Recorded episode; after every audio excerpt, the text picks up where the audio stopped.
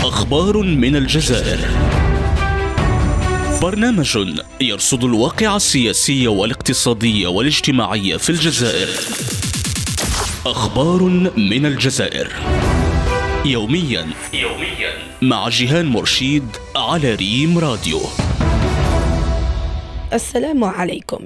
نستهل عدد اليوم من جنيف حيث تقاطعت مداخلة عدد من الناشطين في الدفاع عن حقوق الإنسان عند اعتبار مخيمات تندوف جنوب غرب الجزائر موطنا نموذجيا للممارسات الحاطة من الكرامة والانتهاكات الحقوقية التي يتعرض لها أساسا النساء والأطفال. المتدخلون في ندوة نظمتها منظمة إفريقيا الثقافات حول انتهاكات حقوق الإنسان الاتجار في البشر واستغلال النساء والأطفال في مناطق النزاع. سلطوا الضوء على طابع الهشاشة البنيوية. الذي يطبع وضع النساء والأطفال في المخيمات وهم يجدون أنفسهم بين مطرقة التعسفات الممنهجة التي تمارسها قيادة البوليساريو والتجاهل الذي تمارسه سلطات الدولة المضيفة الجزائر. في موضوع آخر اهتمت صحيفة النهار بالفساد في شركة النقل البحري متوقعة أن تفتح الغرفة الجزائية السادسة لدى مجلس قضاء الجزائر يوم ثاني عشر مارس الجاري.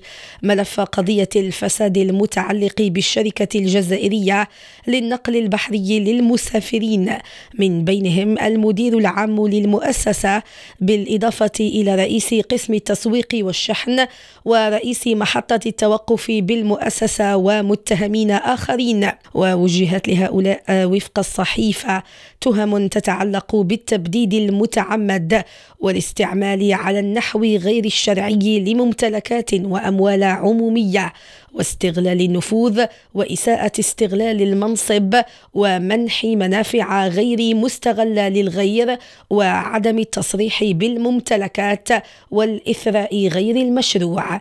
نهاية عدد اليوم في أمان الله. أخبار من الجزائر. برنامج يرصد الواقع السياسي والاقتصادي والاجتماعي في الجزائر. أخبار من الجزائر. يوميا يوميا مع جيهان مرشيد على ريم راديو.